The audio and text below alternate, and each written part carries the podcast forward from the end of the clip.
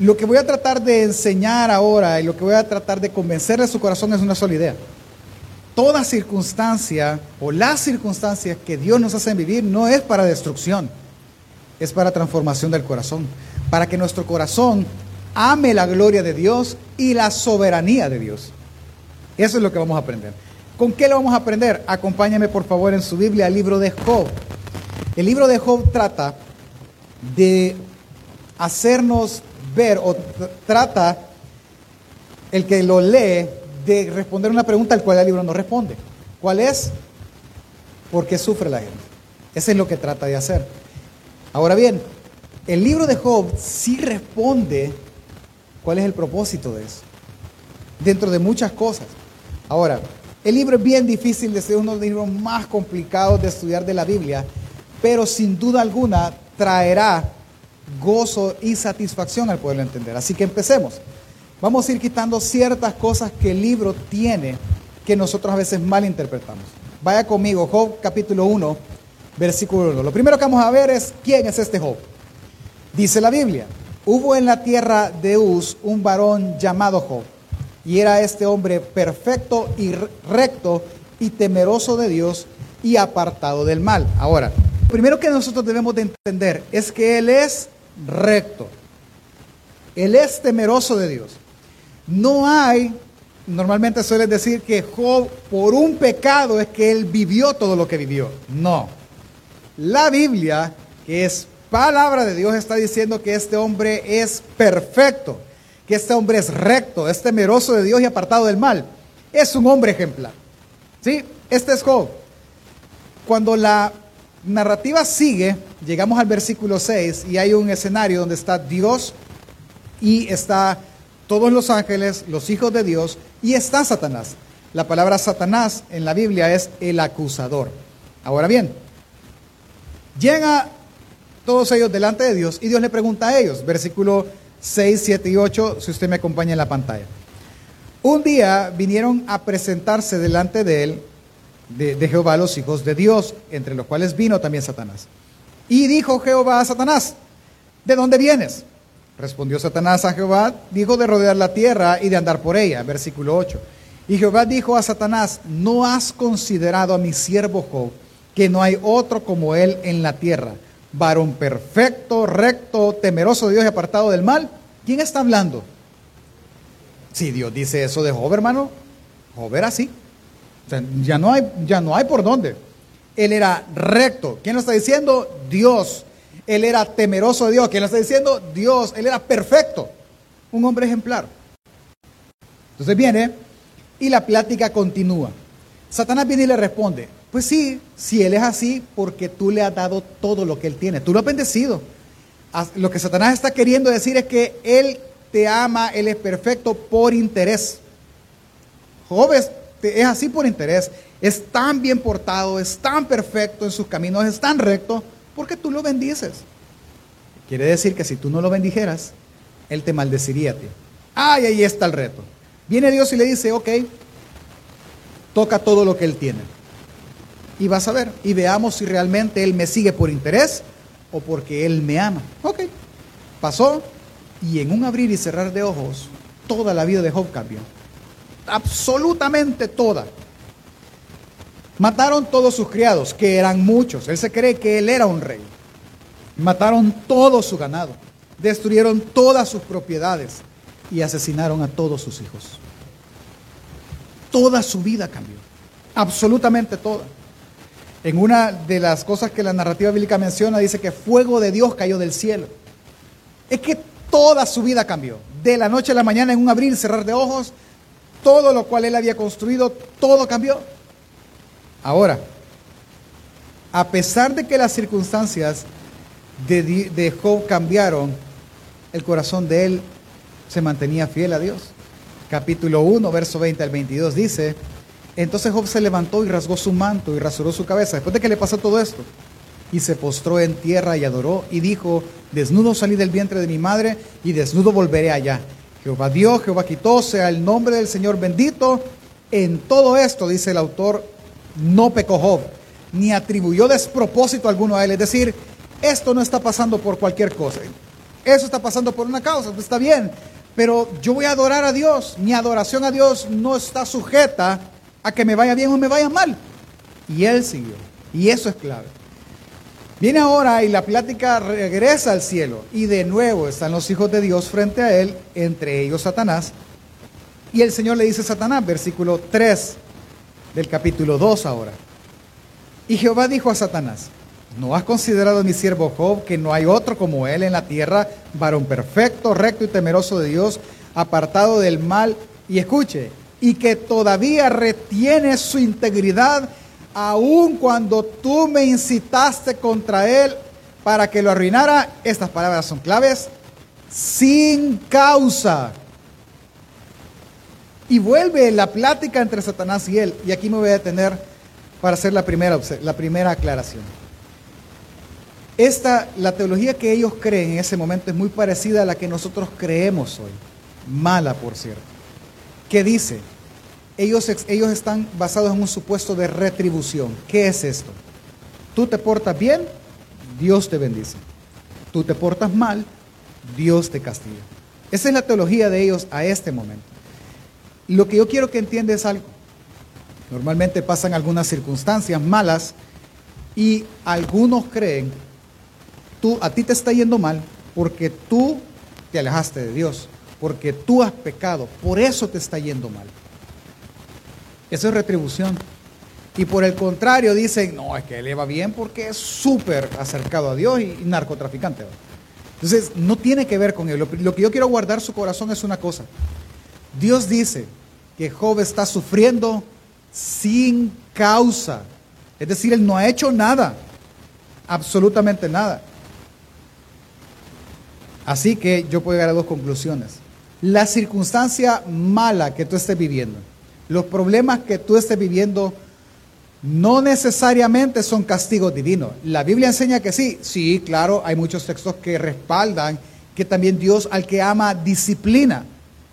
Pero el único que puede determinar si eso es así eres tú. Nadie más. Nadie más puede decir, ah, a ti te está yendo mal porque tú has pecado. Confesa tu pecado, hombre. Aunque hay gente que lo dice. Pero el único que puede saber si eso es así eres tú. Así que el punto es, tú sabes, Codel de la Par, tú sabes en qué caminos andas. Si eso merece castigo o no. Y si no merece castigo y usted está seguro que no he hecho nada, Dios algo está transformando en ti. ¿El qué? El corazón. ¿Me doy a entender? Habiendo aclarado esto, sigo. Cuando Satanás viene y Dios le dice a él, mira, me sigue adorando, él mantiene su integridad, a pesar de que le quitaste todo. Sí, le dice, pero el hombre va a dar cualquier cosa si le toca su carne, si le toca su vida. Por su vida dará cualquier cosa. Vaya, toca su carne, pero no lo maten, le dice. De nuevo, viene Satanás, llega donde Job y le sale una úlcera en la piel. Algunos conocedores y estudiosos dicen que por las características que son descritas, probablemente lo que él tenía era cáncer de piel. Hermano, él estaba llagado, olía mal, se rascaba con tizones quemados, ceniza en su cuerpo para refrescar las llagas. Estaba totalmente mal. Estando totalmente mal, llega su esposa y le dice, usted conoce las palabras famosas de esta mujer, y, muchos la achacan, pero es su teología. La mujer viene y le dice, aún así conservas tu integridad. Esa frase lo que ella está diciendo es, aún así tú te crees bueno.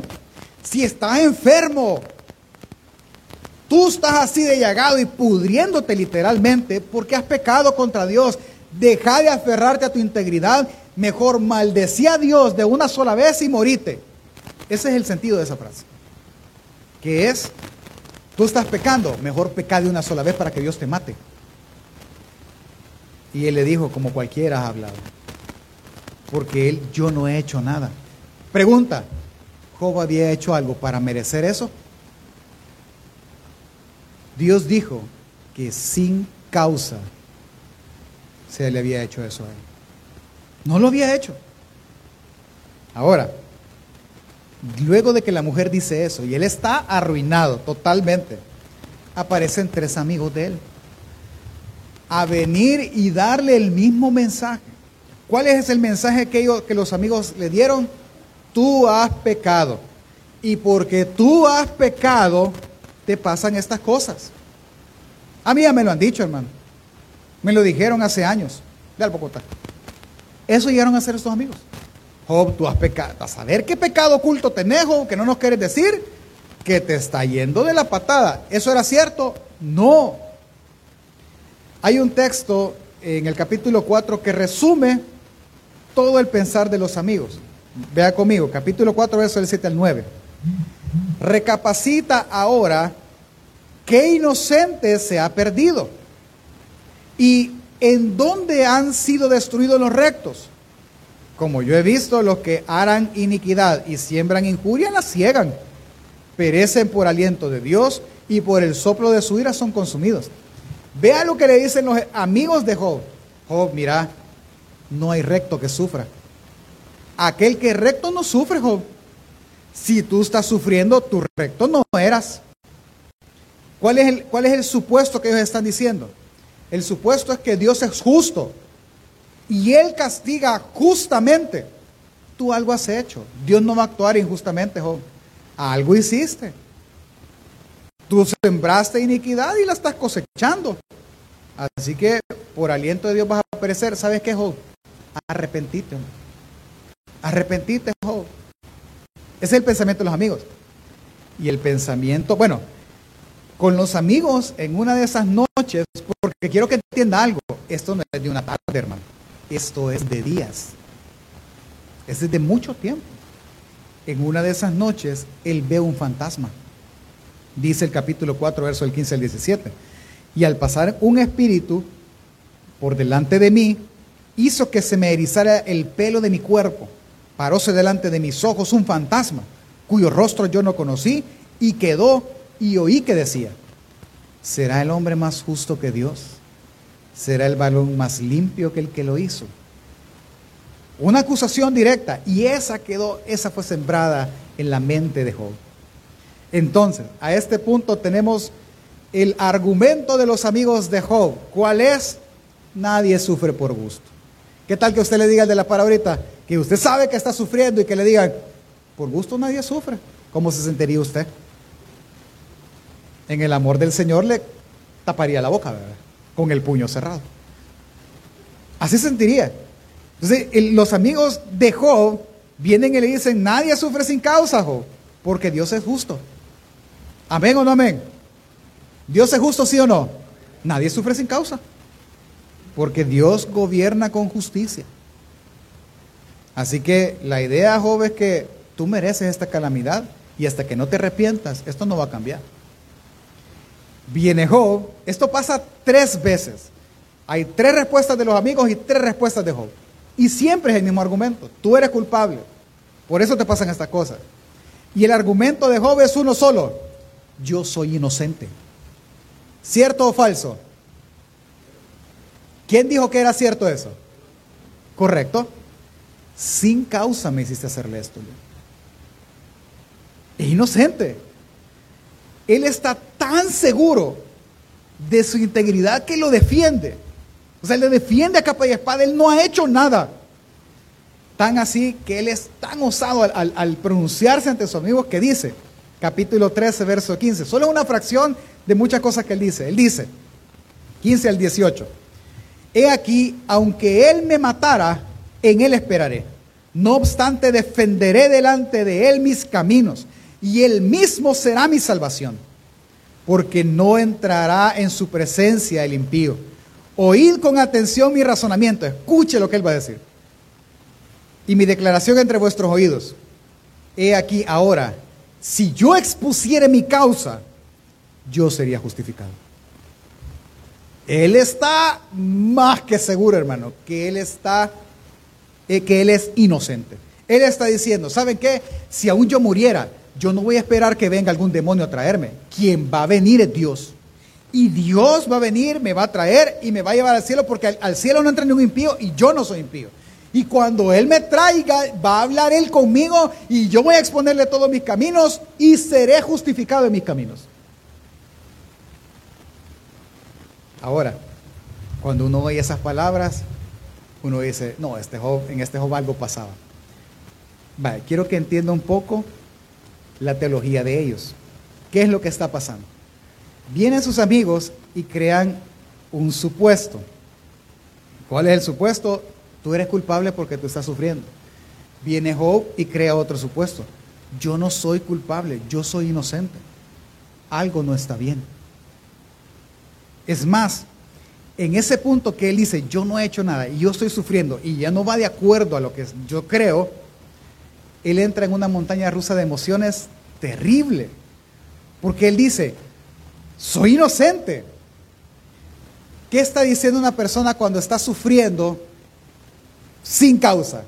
Cuando dice, es que yo no sé por qué me pasan estas cosas. Intrínsecamente está diciendo que las cosas son injustas. No es justo que yo esté viviendo eso si no he hecho nada. ¿Me explico? Él está en ese pensamiento. Pero él mismo sabe, porque él es recto y temeroso de Dios, que no puede ser injusta. ¿Por qué? Porque Dios es justo. No puede ser. ¿Y entonces qué pasa? Ya sé. Dios gobierna injustamente. No puede ser. Es que sí, porque el argumento de él. En su mente, en su... Mire, voy a hacer un paréntesis. Por eso es importante que estudien no, si, lo hace formalmente, súper bien. Pero si no lo va a hacer formalmente, lea, compre libros, lea la Biblia. ¿Por qué? Porque la teología de él, él en su mente, lo que él cree, la imagen de Dios que él tiene, le está diciendo, yo soy inocente y Dios es justo. Entonces lo que tiene que estar mal es que está gobernando injustamente. Él se equivocó. ¿Es eso posible? No. Entonces es una de dos. O él lo hizo mal o él es injusto. Eso es lo que Job está pensando en esta montaña rusa de emociones. Por algún momento él se enoja y maldice el día en que nace, maldice todo lo que está, lo que está haciendo. Está diciendo que Dios se olvidó de él, que el creador, que tiene contra él? Que él no ha hecho nada y ¿por qué me atacas? Y le reclama en el momento reacciona y, capítulos después viene y dice, no Señor, perdóname, tú eres justo, tú, pero, pero se te salió de control esto, no entiendo qué estás haciendo, no me oyes, no me salva, ¿por qué? ¿Qué tienes contra mí? Ayúdame y de repente cae y dice, ¿y por qué le estoy hablando así a Dios? Yo no debería de hablarle así y está en ese ir, venir, al punto que ni siquiera sabe por qué está, si Dios le escucha o no. Y solo resuena aquella voz, ¿será tan justo el hombre será más justo que el que lo hizo. Y está esa culpa, quizás él no me oye, quizás él contra mí la tiene.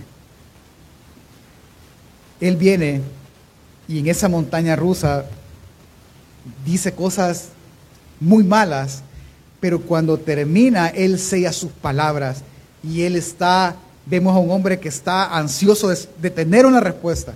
Capítulo 31, verso 35, él dice, ¿cómo quisiera que Dios me escuchara? Vea, vea lo osado, estampo mi firma, que me responda el Todopoderoso, y si Él quiere contender conmigo, que lo haga por escrito. Este Señor está de verdad confundido por un gran supuesto. ¿Cuál? Es que o Dios se ha equivocado o Dios es injusto, porque yo soy totalmente justo. No es cierto lo que ellos me están diciendo. Yo no estoy sufriendo porque he pecado, porque yo no pequé. Así que Dios se tuvo que haber equivocado o Dios es injusto. Ah, eso cuando pone él, si él quiere contender conmigo, que lo ponga por escrito. Él está diciendo, vaya, si Dios va a venir, hablemos seriamente. Porque la circunstancia que él está viviendo no es entendible para él como para muchos de nosotros. No entendemos la circunstancia. Ahora, recuerde, la circunstancia no es para destrucción, es para transformación del corazón. Viene él y entonces Dios dice, bueno, ya hablaron los tres amigos, habló un tal Elifaz que lo vamos a ignorar porque este habló más incoherencia que los otros tres juntos. Vaya Job. Va a aparecer Dios desde un torbellino y le va a decir dos veces, ciñete como varón. Esa frase es, vaya, vamos a hablar como hombrecitos. O sea, no vas a estar que, que a medio camino. No. vos querés que hablemos como hombres, hablemos como hombres que somos. Ahí a la plática empezó dura. Y empieza a hablar desde el torbellino y le empieza a hacer preguntas. Vaya, Job, tú crees que algo está pasando. O yo soy injusto o yo gobierno injustamente. Yo soy justo, Job. Entonces lo que queda es que yo gobierne injustamente. Vaya, te voy a hacer una pregunta, Job. Y cuando yo creé, ¿dónde estaba vos? ¿Vos sabés en qué se sostiene la tierra, lees? ¿Vos sabés por qué si llueve tanto los mares no se rebalsan, Job? ¿Vos sabés de dónde el agua de las nubes nunca se acaba? ¿Vos sabés eso, Job? Tú sabes, sabes cómo hacer bebés en el vientre de las mujeres para que nazcan en el tiempo correcto. Tú puedes hacer que los animales se críen y se reproduzcan entre ellos. ¿Puedes hacer eso, Job? Tú puedes hacer y poner las estrellas. Tú puedes crear a los hijos de Dios en la creación espiritual. ¿Puedes hacer eso, Job? Puedes ordenar todo el funcionamiento tan perfecto que lleva hasta ahorita. Job, lo puedes hacer. Callado. Y después le habla del Leviatán y de, otra, de otro monstruo, conocido en nuestro lenguaje como monstruo, mostrándose la, la, la potencia de estos seres y cómo a Dios no se le escapó que en su creación perfecta existiera un leviatán en el mar, ni una bestia terrestre. No se le escapó eso. No.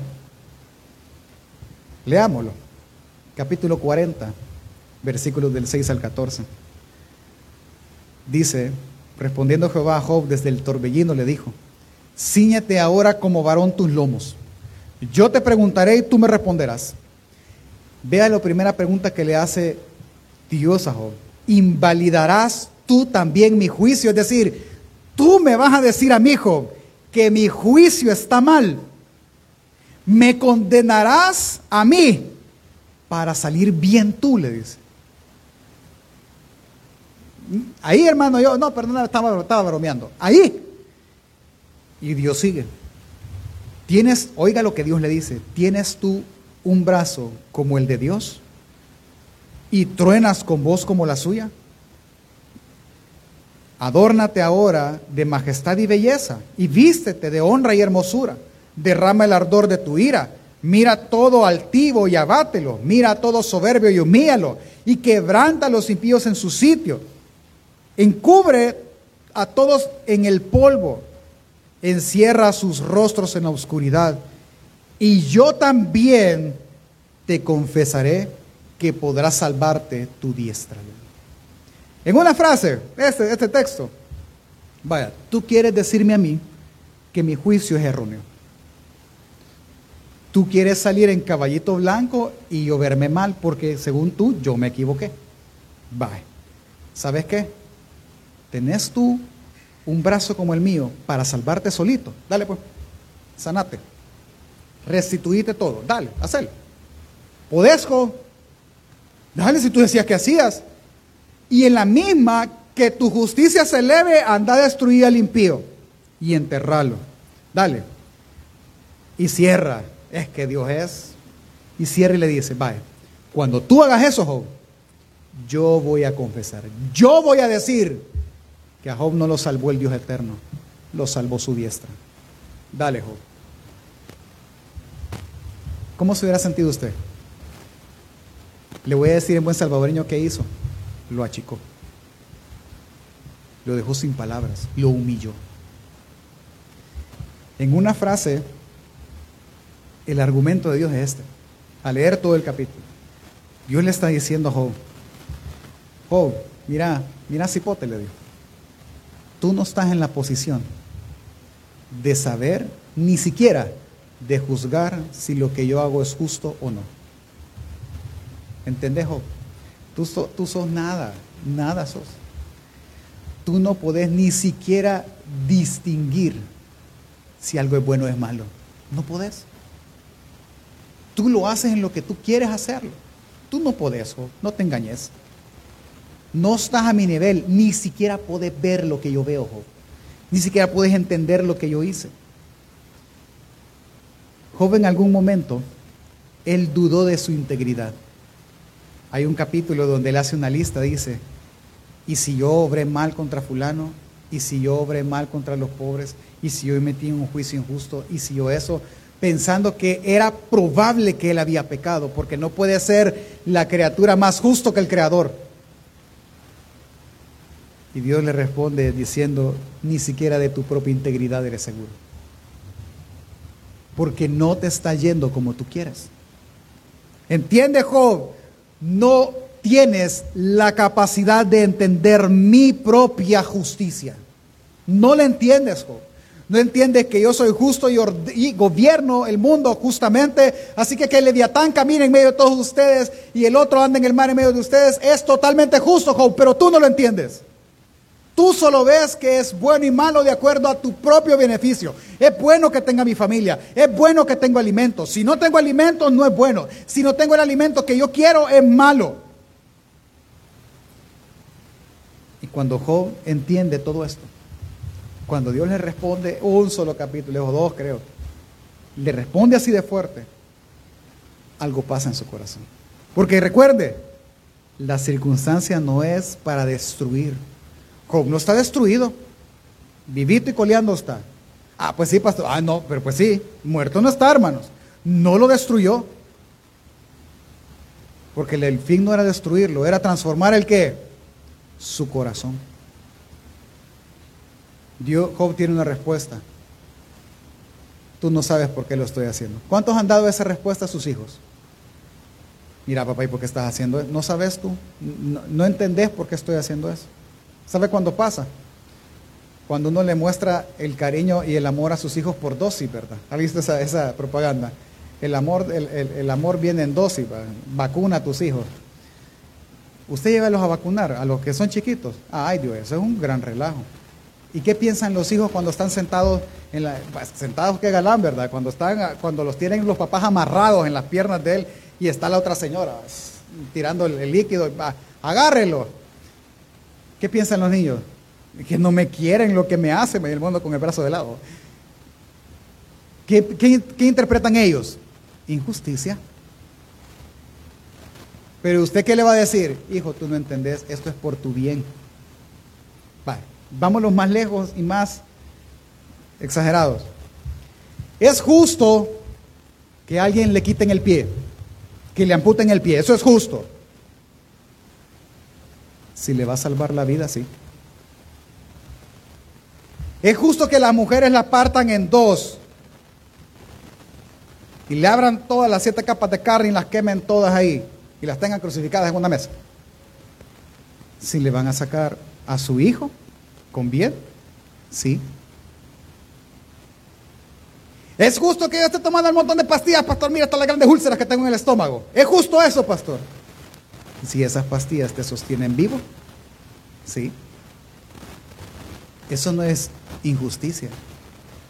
Eso se llama gracia y misericordia. Eso es bondad. Me doy a entender.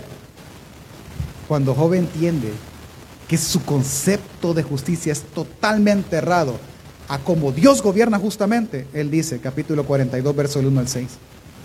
Respondió Jehová, Jehová y dijo, yo conozco que todo lo puedes y que no hay pensamiento que esconda de ti. ¿Quién es el que oscurece el consejo sin entendimiento? Perdón, me equivoqué. No, este es. ¿Quién es el que oscurece el consejo sin entendimiento? Por tanto, yo hablo, yo hablaba lo que no entendía. Cosas demasiadas maravillosas para mí que yo no comprendía. Oye, te ruego, hablaré y te preguntaré y tú me enseñarás. ¿Por qué Job está diciendo eso? Porque de oídas te había oído, mas ahora mis ojos te ven. Por tanto me aborrezco y me arrepiento en polvo y en ceniza. Y termina la narrativa. Voy a hacer una pregunta aquí, me voy a detener. Pregunta, ¿las circunstancias de Job cambiaron?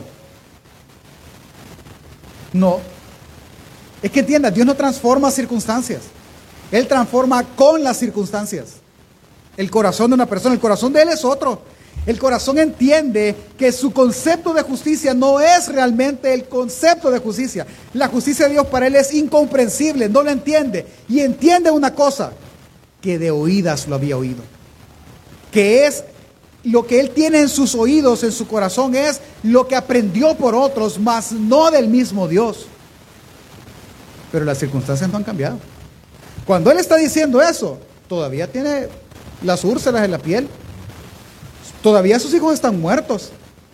Todavía sus posesiones no están. Entonces no tiene nada. Sus circunstancias no cambiaron. Lo que cambió fue su corazón. Y entendió que lo que él estaba viviendo en los ojos de Dios y en la multiforme sabiduría de Dios era totalmente justo porque Dios es justo ya ni siquiera está preguntándose él por qué está sufriendo. Pues. Porque no era el punto. El punto ahora es él. Él se está gloriando y amando la gloria y la soberanía de Dios. De eso se está maravillando. Él ya no le importa tener todo su cuerpo lleno de, de llagas. No le importa no tener nada. Él ahora de oídas había oído, pero ahora lo ve. Sus ojos lo ven. En algún momento él piensa que va a morir. Y dice, pero aún con mis ojos veré a Dios porque él se seguía sabiendo justo, inocente de lo que estaba viviendo. Y ahora ve que él no lo conocía como debía de, de conocerlo y por eso se arrepiente. Se arrepiente porque él no conocía lo infinito que es la justicia de Dios. Pero su historia no había cambiado. No. ¿Sabe qué es lo cómo cierra Dios lo maravilloso en este libro? Pierde todo y él adora a Dios. Nunca, nunca le atribuyó a Dios un despropósito. Jamás. Nunca. Él siguió adorando a Dios y conservando su integridad. Y el libro termina así. Job está todo lleno de úlceras. Viene Job y ahora ya no solo está hablando con Job, va a hablar con los tres amigos, aleluya, lo ignoran. Y le dice a los amigos, mira, a estos, a estos sí los voy a matar, fíjate, porque estos están, hablaron lo que no entendían. yo no soy como ellos están diciendo, Job. Así que, ¿sabes qué, Job? Anda a conseguirte 14 animales en total, 7 y 7. Y los sacrificás por ellos y pedís y orás por ellos, porque si tú no oras por ellos, yo los voy a matar. Allá iba Job a conseguir 14 animales, a preparar 14 sacrificios para orar y interceder por sus tres amigos. Iba ya, mandó a sus siervos, ¿cuáles si no tenía? ¿Cómo fue Job a hacer todo esto? Lleno de llegas, hermano. Sus circunstancias jamás cambiaron, nunca cambiaron. A esa altura él sigue siendo lo mismo y a esa altura él hace lo que Dios le pide porque él sigue siendo su Dios. Después de eso cambiaron las circunstancias. No, ¿y quién le ha enseñado eso? No. Termina, sus amigos se van, él se queda y su familia llega. Llegan sus hermanos, comen con él, cada uno le ayuda con un poco y le da un anillo de oro y empieza él a trabajar con eso. ¿Cuánto tiempo? Veámoslo en función de sus hijos, de los hijos de Job. ¿Cuántos hijos después tuvo después en su segundo inicio, llamémosle así? ¿Cuántos hijos tuvo? Diez. Tres de ellos eran hijas y sus hijas eran más hermosas que cualquier otra mujeres. Yo no sé si la, esposa de Job dio a luz diez de una sola vez. No creo, hermano. Vaya, ay, digamos que de dos en dos, pues. Hubiera sido, ¿cuántos años hubiera sido dos en dos? como cinco. Pero si fueron diez, uno por año, ¿cuánto tiempo tardó? Y para que dijeran que las hijas de Job eran más hermosas, tuvo que haber pasado cierto tiempo. Y usted quiere que las circunstancias cambien en una semana. Es que entienda, no va a cambiar. Lo que tiene que cambiar, ¿qué es? El corazón del hombre. El corazón al entender que Él no se ha equivocado el corazón a entender que Él no es injusto, que Él siempre ha sido totalmente justo, y que cada circunstancia que vimos tiene el propósito de transformar su corazón, no las circunstancias. Las circunstancias en sí mismas no son malas. No es malo que operen a alguien, al contrario, le están salvando la vida. Eso es bondad. No es malo venir y, y, operar para que un, un, niño nazca. No es que si no nace se mueren ambos. No es malo, es bondad. Uno lo ve malo porque no le conviene a uno. Y entonces lo ve malo. Pero en la justicia y orden de Dios todo es bueno. Pastor, y entonces ¿Qué va a pasar? Es que entienda, no hay circunstancias justas o injustas. No se trata que usted esté ahí para que usted sepa discernir qué es bueno o qué es malo. Se trata que esté ahí para que su corazón entienda que todo lo que Dios hace es bueno en gran manera. Ese es el punto, de que usted y yo nos arrepintamos delante del rostro de Dios y digamos, Señor, gracias por lo que estás haciendo, porque mi corazón lo entiende. No, pastor, yo no lo entiendo ni me va a sacar a mí de ahí. Para usted bien fácil decirlo. Para mí ha tardado más de 13 años, 11 años, perdón, decirlo. Algunos saben, otros quizás no, por los nuevos yo lo voy a decir rápidamente. Tengo un hijo y tiene 11 años. No está aquí, hoy no vino porque ayer se enfermó aquí en el culto.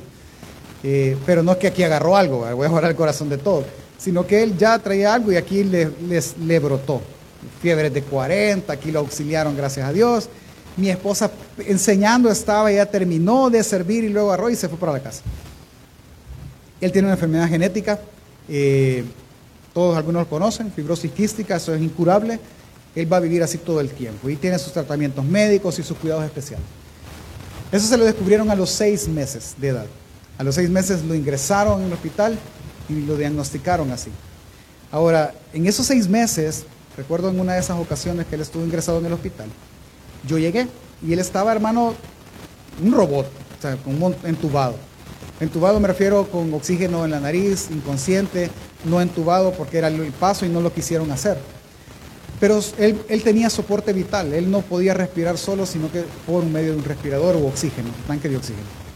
En una de esas noches que yo llegué, yo lo agarré, me acuerdo que estaba mi mamá, mi ahí, obviamente mi esposa, no creo quiénes otros estaban ahí. Eh, y la habitación se separaba en dos. Entonces ellos se quedaron como en la, en la, en la salita. Y yo me fui a donde estaba él, lo agarré, me lo puse, lo chineé con todo el montón de, pitas que tenía. Y dije, oiga mi oración. Señor, yo no quiero a mi hijo así. yo, yo no quiero verlo así. Termina ya con esto. Y si es necesario, llévatelo. Yo, la mamá, mi mamá me vio y me dijo, no, hijo, Dios va a hacer algo, que haga lo que tenga que hacer. Si usted me oye esa oración, usted dice, no, pobrecito, el pastor es una oración de recibimiento. No, hermano. Yo entiendo hoy que esa era una oración egoísta. Yo quería que dejara de sufrir él o yo. ¿Lo ve? Ahora me arrepiento. Él sale de ese proceso, empezamos a vivir días difíciles, financieramente y todo. Cuando él sale del hospital, alguien se nos, nos escribe, porque no se nos acercó, nos escribió y nos dijo, ¿saben qué? Deberían de arrepentirse porque ustedes han pecado y por eso su hijo sufre eso. Ay, hermano, yo no le pegué porque fue por inbox pero nos hizo sentir mal. Y nos hizo pensar como en Job, que hemos cometido. Hermano, hasta pedirle perdón a Dios por las moscas que habíamos matado. No lo entendíamos. Con el tiempo empezamos a vivir la enfermedad de Él y adaptarnos. Y empezar a vivir y nos dimos cuenta que podíamos vivir y aceptando nuestra realidad. Y empezamos a ver y Dios empezó a trabajar en nuestros corazones, en el de mi esposa, a orar, a saber que Dios era quien sostenía nuestra vida. Pero llegó el día del examen el día del examen, me refiero a que el día que, bueno, y solo, solo a Santiago vamos a tener, porque no hay que siempre hemos tenido, teníamos la idea de tener una familia grande. Hablamos con el médico especialista de él. Mire, doctor, ¿será que habrá alguna forma de, saber si nuestro segundo hijo eh, va a venir con la misma patología de que Santiago? ¿Hay alguna forma para que podamos evitar eso? Sí, sí, sí, hay una. Dijo, ah, qué chivo, dije, que sea, nos vamos a ir vendiendo los riñones para que eso pase. La forma es, ya no tengan más hijos. Y yo me reía. y él se rió y se volvió serio otra vez. No, estoy hablando en serio, Mi esposa destrozada. Y yo destrozado por ella. Y nos fuimos a la casa y oramos. Y le dije, bueno, ¿qué vamos a hacer? Y ese día entendimos que ni los medicamentos, ni los cuidados especiales, ni el médico sostenían la vida de Santiago. Que quien la sostenía era Dios. Que hablando, Santiago tenía cinco años. La esperanza de vida en ese momento eran diez. Ya vamos en once. En ese momento le dijimos, bueno, y si Dios nos da otro, así le digo, el Señor va a ser bendito siempre. Y nació Lucas. Y el plan era, Lucas es enfermo hasta que se demuestre lo contrario. Y se demostró lo contrario. Sin pruebas neonatales, nada, hermano, nada. Démosle así. Y así le digo. Después, vaya, salió el tercero. Démosle pues. Salió Nicolás. Sano. ¿Las circunstancias han cambiado? No. Santiago sigue siendo enfermo. Sigue teniendo cuidados especiales. Seguimos viviendo los ciclos de él. Él sigue viviendo sus ciclos. ¿Qué cambió, hermanos? El corazón de nosotros. Solo una vez he orado yo, a los seis meses, que Dios se lo llevara. Y ahora le oro todos los días de mi vida. Señor, mañana muéstrale gracia y misericordia un día más. Un día más. Y mañana, un día más. Es que no cambian las circunstancias. Job no es un libro que te enseña que las circunstancias cambian. Job es un libro que te enseña que sea Dios de o Dios quitar, sea para ti bueno o sea para ti malo, si tú crees en Dios, tú lo adoras incondicionalmente. Eso trata Job. Pastor, pero yo no entiendo. Y es que yo no voy a entender las circunstancias. Vaya, Está bien, somos humanos, no la entienda, pero para eso la Biblia dice en Santiago capítulo 1, verso 2 al 5, hermanos, si tú en medio de las pruebas debes de gozarte, se lo estoy parafraseando, lo puede leer en la pantalla. Pero si tú en medio de las pruebas te gozas, pero aún así no entiendes las pruebas, no entiendes por qué sufres, tiene que ser para ser perfectos y cabales, pero no entiendes cómo la pérdida, el sufrimiento, una enfermedad, el desempleo, lo que sea tu circunstancia, no entiendes cómo te va a ser perfecto. Si no entiendes eso, pídele sabiduría a Dios. Pídele a Dios que Él sea, que te enseñe qué es lo que en tu corazón debe cambiar, porque hasta que tu corazón no cambie, las circunstancias van a venir y va a venir, y el problema será el mismo. Y si tu corazón cambia, las circunstancias no tienen que cambiar. Tú aprenderás a glorificar a Dios, sea la circunstancia buena o mala, porque no trata de cómo vives aquí, trata de quién es Él y de lo justo que es Él. Hermano, nuestra seguridad no debe de ser en que Dios transformará las circunstancias, sino con las circunstancias. Su fin no es gozar únicamente de esta vida que Dios te ha dado. El fin es que vayas más allá y te presentes a sí mismo como una iglesia santa, que no tenga ni mancha, ni arruga, ni cosa semejante. Ese es el fin. Pastor, pero, pero es difícil sufrir. Sí, sí es difícil. Y no te lo acabo de contar, pues es difícil. Es difícil. Ayer que iba enfermo, el pobre todo aturdido. Va, venite, hijo, tómate esto, manda acostarte, va. Y él feliz porque es el consentido cuando está así. No feliz porque está convaleciendo. Pero las atenciones se vuelven a Él. Ahora, ¿cuál es nuestra esperanza en esto? Vayamos terminando. Porque yo estoy seguro de que vivir en medio de las circunstancias no es grato. No, no lo es. Pero ¿cuál es nuestra esperanza en medio de estas circunstancias?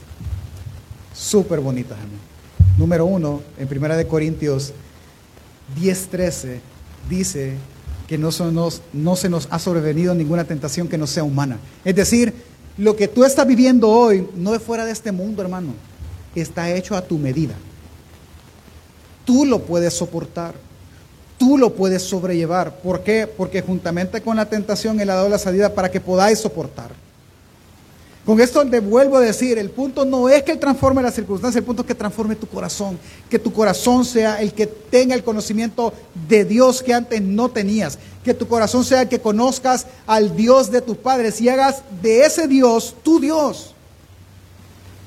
Pedro dice en la primera carta, versículo capítulo 1, verso del 6 al 9, solo voy el 7, para que sometida a prueba vuestra fe, mucho más preciosa que el oro, el cual, aunque, aunque perecedero, se prueba con fuego, sea hallado en alabanza, en gloria y honra, cuando sea manifestado Jesucristo, a quien amáis sin haberle visto. Hermano, no es, Dios no es un Dios caprichoso. Ah, voy a hacer sufrir a este, eh, este, eh, con este la voy a agarrar. Y no, Dios no es así. Dios no se alegra en el sufrimiento de nadie, ni siquiera en la muerte de alguien.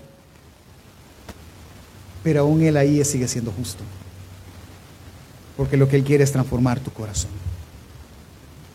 Pablo dice en otra carta que luego con la consolación con la que fuimos consolados, nosotros consolaremos a otros. Y más textos en toda la Biblia que se refieren a que Él, aún en medio de toda dificultad, no va a permitir que de nuestra boca salga una palabra blasfema contra Él. Porque el punto es transformar nuestro corazón, no es por muerte, es por transformación. Y por último, la que más a mí en lo personal me gusta es lo siguiente. Usted la conoce. Romanos 8:28, y sabemos que a los que aman a Dios todas las cosas ayudan a bien. Esto es a los que conforme a su propósito son llamados. Hay dos cosas que usted tiene que saber de este texto porque este texto no aplica a todos. Aplica al que ama a Dios. Uno, lo primero que tiene que saber usted es que Dios ama tanto al mundo que Él vino a dar salvación a las almas. Las circunstancias que vives no son para destrucción, son para transformación del corazón.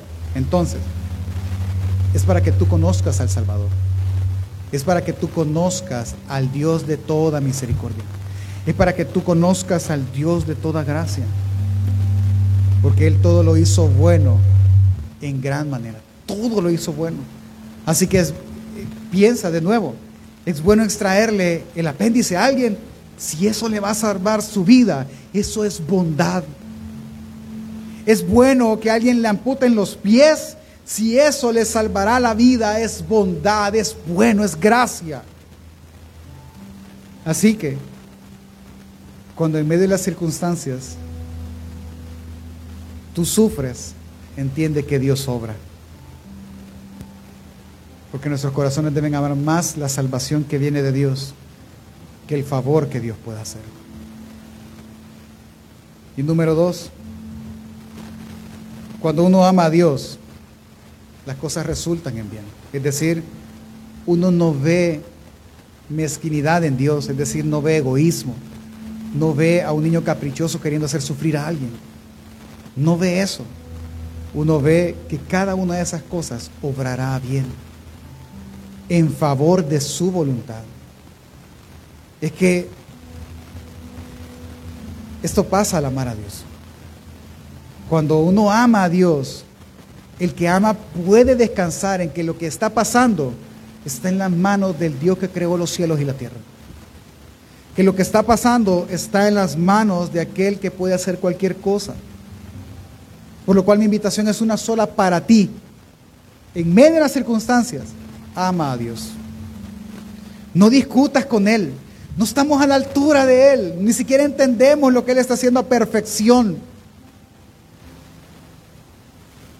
Es como cuando nuestros hijos se enojan porque tienen que tomar medicinas o ser vacunados. No entienden, pero un día lo entenderán. Un día lo entenderán. No será ahora, pero lo entenderán. Tu corazón expresa lo que sientes. Eso está bien, pero no culpes a Dios. No le añadas despropósito a Él. No le digas a Él que es tu culpa. Confía en Él. Ámalo más que a lo que tienes. Ámalo más que a todo lo que tú puedas, lo que Él ha permitido que tú tengas. Ámalo con todo, porque Él murió por nosotros.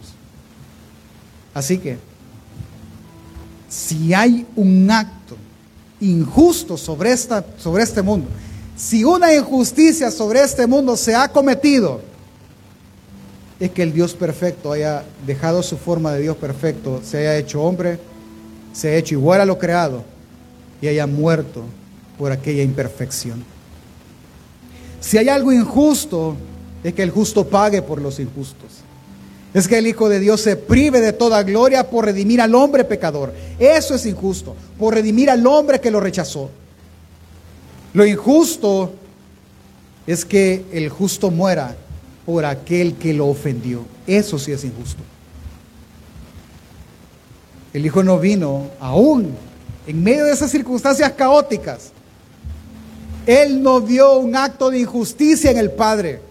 Él no dijo, Padre, mira, qué injusto es que yo sea santo y tenga que morir por los pecadores. Él vio en ese mandato el amor del Padre al querer salvar a los pecadores. Él vio en el instrumento que lo mataría, en una cruz, vio la gracia que en la cruz se, se derramaría. Él vio el privilegio de dar propósito a las almas descarriadas. Él no vio en la tumba su final. Él vio en la tumba la oportunidad de darle vida a todo aquel que cree. Él vio con compasión lo que el Padre vio con compasión. Por lo que para Él no fue injusticia, para Él fue el acto de amor más puro que ha existido. El acto de amor más grande que hay en todo el mundo dar la vida por un pecador. Si tú quieres hablar de injusticia, hablemos de esa injusticia.